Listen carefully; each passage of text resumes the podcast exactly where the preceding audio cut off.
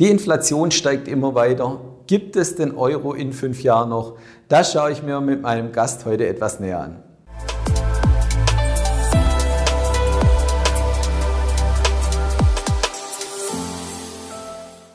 Herzlich willkommen, liebe Zuschauer, zu einem neuen Experteninterview hier bei BXWIS TV. Ich freue mich sehr, ich habe heute einen neuen Interviewgast bei uns. Es ist Marco Ludescher von der Vermögensverwalter Dr. Blume und Partner. Grüß dich, Marco. Hallo. Ja, freue mich Freut sehr. Mich freue mich auch sehr, dass du uns Zeit hast für uns. Und heute wollen wir ein top aktuelles Thema anschauen. Wir lesen es praktisch jeden Tag in der Presse, auch in der Eurozone, sehr steigende Inflation. Ja, was hat das für Auswirkungen? Was hat das für Auswirkungen? Also aktuell, ich glaube, das geht jedem so, gefühlt ist ja eigentlich nichts passiert. Ne? Der, der Wohlstand ist größtenteils noch da. Die Leute fühlen sich noch gut. Wenn man hinter die Kulissen blickt, dann schaut es ein bisschen anders aus. Wir haben, fangen wir an, Deutschland, Deutschland, das Arbeitsministerium gibt eine Meldung raus, dass jeder fünfte Arbeitnehmer, also die haben einen Job, die haben einen, einen Lohn, den sie erhalten, aber jeder fünfte Arbeitnehmer braucht Zusatzleistungen aus dem Hartz-IV-Topf, damit sie überhaupt ihren Lebensunterhalt bestreiten können. So, dann gehen wir nach England. In England sehen wir sehr hohe Verkäufe von privaten Autos, schlicht und einfach, weil die sich die Spritpreise nicht mehr leisten können. Oder gehen wir in die USA. In den USA haben wir gesehen, eine Wirtschaft, die zu 70 Prozent auf Konsum beruht. Der Konsum ist noch da, aber was wir zum Beispiel im letzten Monat gesehen haben, sind Rekordzahlen bei Kreditkarten. Also die Ausgaben per Kreditkarte sind noch nie so hoch gewesen. In Zeiten von steigenden Zinsen natürlich ein Problem. In den USA zahlst du Sollzinsen-Kreditkarte 18%, Tendenz steigend. Also da müsste dann langsam wieder Geld reinkommen und da sehen wir dann auch schon das Problem in den USA. Der Arbeitnehmer oder der normale Bürger braucht für seinen Lebensunterhalt 430 Dollar mehr im Monat, im Gegensatz zum letzten Jahr, sprich knapp 5200 Dollar. Und das ist dann eine Hausnummer. Und wenn wir jetzt noch bedenken, dass in den USA jeder zweite von Paycheck zu Paycheck, also von Lohn zu Lohn lebt,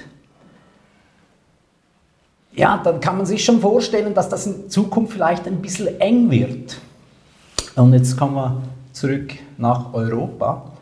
Beispiel Energiekosten. Energiekosten waren bis vor eins, eineinhalb Jahren bei 2% vom BIP und das sind aktuell 8%. Das heißt also, die Kaufkraft wird schon mal um 6% minimiert. Da kommt auch die Inflation dazu. Dann hast du natürlich ja, bald 10, 14 Prozent, die der Konsument vielleicht nicht mehr für sein neues iPhone ausgibt.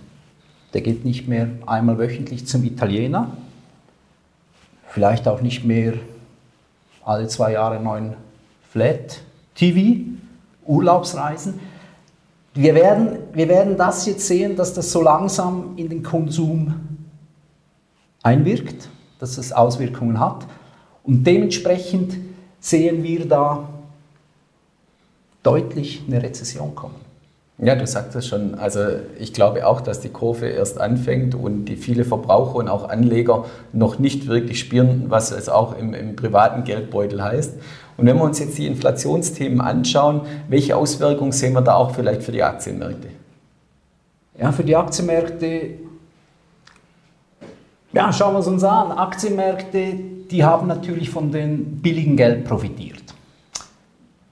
Vor allem in den USA, und die USA macht ja 60% der Marktkapitalisierung weltweit, eigentlich erstaunlich bei, ja, sagen wir 4 bis 5% der Bevölkerung weltweit. Das ist ein Aktienmarkt, der 60% äh, des weltweiten Volumens ausmacht. In den USA ist es so, da hat man die günstigen Zinsen genutzt, um die Bilanzen zu hebeln. Das heißt, mehr Fremdkapital, um vom günstigen Zins zu profitieren, um dementsprechend die Gewinne zu hebeln, um den Aktionären zu gefallen und natürlich, Beispiel Elon Musk von Tesla, der verdient ja einen Dollar und den Rest verdient er mit Optionen auf die Aktie. Das heißt, je höher der Aktienkurs steigt, desto mehr Geld verdient er. So. Jetzt, kommt aber, jetzt kommen die steigenden Zinsen. Die Notenbanken müssen reagieren. Sogar die EZB hat jetzt gemerkt, dass sie reagieren müssen. Und das sehen wir jetzt in den Preisen. Das heißt also, die Kapitalkosten werden steigen. So. Das heißt im Umkehrschluss, wenn wir wissen, dass im Russell 3000, also die 3000 größten US-Unternehmen, dass wir da schon allein 600 Unternehmen haben, die nicht mal bei Nullzins ihre Kapitalkosten erwirtschaften, dann braucht man kein großer Experte, Hellseher zu sein, um, um zu erkennen, dass da gewisse Probleme lauern. In Europa sieht es ähnlich aus. Auch hier haben wir 20% Zombie, sogenannte Zombie-Firmen, die sich ihre Kapitalkosten nicht leisten können. So, jetzt steigen die Kapitalkosten. Die Firmen sind schon sehr hoch gehebelt. Jetzt tritt da ein Notfall ein. Wenn du aber schon bis zum Maximum gehebelt bist mit Krediten, kriegst du wahrscheinlich, wenn es jetzt darauf ankommt, keinen neuen Kredit von der Bank. Also da sehen wir definitiv schwierige Zeiten auf uns zukommen. Es gibt auch Unternehmen, das nur am Rande, die ein bisschen den anderen Weg gegangen sind, die eher Fremdkapital abgebaut haben, zum Beispiel Goldminers.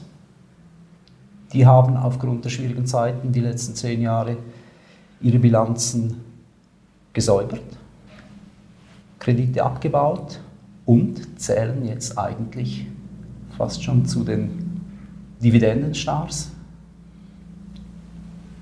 Hängt noch ein bisschen am Goldpreis, dass die nicht besser laufen. Der, der hängt noch ein bisschen hinterher, weil die Leute Angst haben vor Zinsanhebungen. Aber die werden kommen müssen, weil wenn wir jetzt gucken, wir haben Eurozone, 8,1% Inflation und die EZB hat sich jetzt mal dazu entschlossen, 0,25 Prozent, also da sind wir dann immer noch im negativen Bereich, aber diese Diskrepanz, also die wird schon ausgeglichen werden müssen und von dem her sehen wir da interessante Zeiten auf uns zukommen. Und du sagtest schon, wahrscheinlich auch für den Aktienmarkt eher schwierig. Wie können jetzt Anleger direkt darauf reagieren, wenn sie dieselbe Meinung haben? Ja, Anleger müssen sich auf schwierige Zeiten einstellen wir sehen es zum Beispiel bei den Anleihenrenditen. Die steigen und somit verliert die Anleihe an Kurswert. Wir haben ein Beispiel von der österreichischen Anleihe, die läuft 100 Jahre, 2017 bis 2117, ne? Emissionsvolumen 6 Milliarden Euro ist dann durch die sinkenden Zinsen gestiegen auf 240 Prozent. Also das muss man sich mal vorstellen. Aber in den letzten 18 Monaten von 240 Prozent auf ja, aktuell 95 Prozent zurückgekommen. Das sind Verluste von annähernd 60 Prozent. Oder anders ausgedrückt, eine Anleihe mit einem Volumen von 6 Milliarden hat Verluste von über 8 Milliarden produziert. Und jetzt kann natürlich der Anleger denken, ja gut, das interessiert mich nicht, es geht mich ja nichts an. Es geht eben doch alle etwas an, weil Lebensversicherungen, Pensionskassen, wo sind die investiert? Hauptsächlich in Festzinspapieren. Und unserer Meinung nach, auch schon rein wegen der Inflation mit Festzinspapier, kannst du in den nächsten Jahren nur sehr schwierig Geld verdienen. So, wenn wir jetzt die Aktien anschauen, da muss man ganz klar sehen, der Konsument hat weniger Geld, konsumiert weniger, darauf können wir uns eigentlich jetzt schon einstellen. Gleichzeitig haben die Unternehmen Kostendruck von den Rohstoffen, äh, Produkten, die die wiederum kaufen. Die Frage ist, wie können die das an die Konsumenten weitergeben? Das wird wahrscheinlich schwierig, weil sonst droht ein Käuferstreik. Das heißt, die Margen werden schwinden. Die Aktienmärkte haben eine kleine Korrektur, ja, vielleicht ein bisschen weniger Wachstum eingepreist, aber keine Rezession. Wir denken, die Rezession wird kommen. Und dementsprechend sind die Gewinnerwartungen an die Aktien immer noch viel zu hoch. Extrem in den USA, aber auch in Europa. Und das Dritte, was wir noch haben, ein großes Problem, das jetzt vor der Türe steht, sind die Währungsmärkte. Man sieht es beim japanischen Yen, also das ist jetzt nicht eine Währung, äh, die man einfach so ignorieren kann, ist doch die drittgrößte Volkswirtschaft der Welt.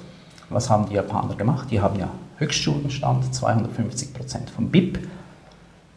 Ähnlich wie die Europäer wollen die die Zinsen unter, unten halten. Bei 0,25 haben die sogenannte Yield Curve Control eingeführt. Was ist passiert? Der Yen verliert an Welt und das Gold in Yen gewinnt, weil natürlich das Vertrauen in den Yen sinkt, weil die müssen extrem Geld drucken, um diese Yield Curve Control aufrechtzuerhalten. Und wenn du jetzt natürlich als Anleger Geld in Japan anlegen willst und weißt, die drucken Geld ohne Ende, dann hast du da ein ungutes Gefühl. Also geht man eher raus, dementsprechend die Währung nach unten. Japan, nicht als rohstoffreiches Land bekannt, das heißt, die müssen eh alles importieren und wenn die die Währung schwächen, produzieren die sich automatisch mehr Inflation. Also da ist es nur eine Frage, wie lange die das durchhalten können, bevor der Markt sagt, nee, das geht so nicht.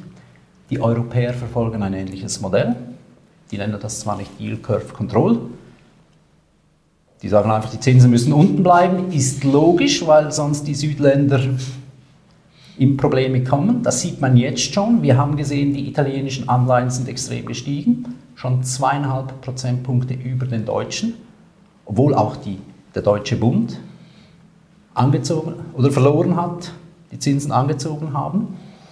Und was wir jetzt sehen bei der EZB, da war gerade gestern die Frau Schnabel, Direktoriumsmitglied von der EZB, die gesagt hat, man muss diese Fragmentierung der Zinssätze der einzelnen Länder bekämpfen, gucken, dass das wieder harmonisch ist, was aber wiederum genau das Problem der EZB eigentlich offenlegt.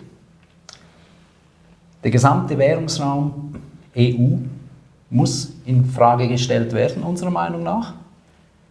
Wir sehen ein durchaus mögliches Szenario, dass der Euro die nächsten fünf Jahre nicht überleben wird und dementsprechend da doch einiges auf uns zukommen könnte. Was wir auch sehen, sind die Währungen der Emerging Markets. Auch die verlieren. Die einzige Währung, die aktuell gewinnt, ist der US-Dollar dank dem Safe Haven Status. Wenn man sich jetzt aber den US-Dollar anguckt mit der Verschuldung, mit dem ja, Staatsdefizit, Handelsbilanzdefizit, auch hier eigentlich nur eine Frage, wie sich das dreht. Also lange Rede, kurzer Sinn für die Anleger. Es ist jetzt Zeit, sich wirklich intensiv mit seinem Geld zu beschäftigen und allenfalls auch einen Experten beizuziehen. Weil wir sehen da wirklich größere Probleme auf die Märkte zukommen und wie schon anfangs erwähnt, es wird jeden betreffen. Ja, du hast schon gesagt, einen Experten hinzuziehen, in dem Fall und auch in anderen Fällen immer sinnvoll, was Finanzen angeht höchstwahrscheinlich auch die Titelselektion gerade im Aktienmarkt noch wichtiger wie bisher. Ja, herzlichen Dank für deine Einschätzung. Das war Marco Ludescher von der Vermögensverwalter Dr. Blumer und Partner. Und liebe Zuschauer, schauen Sie wieder bei uns vorbei, wenn es heißt Experteninterview bei BX Börsen TV. Herzlichen Dank. Besten Dank.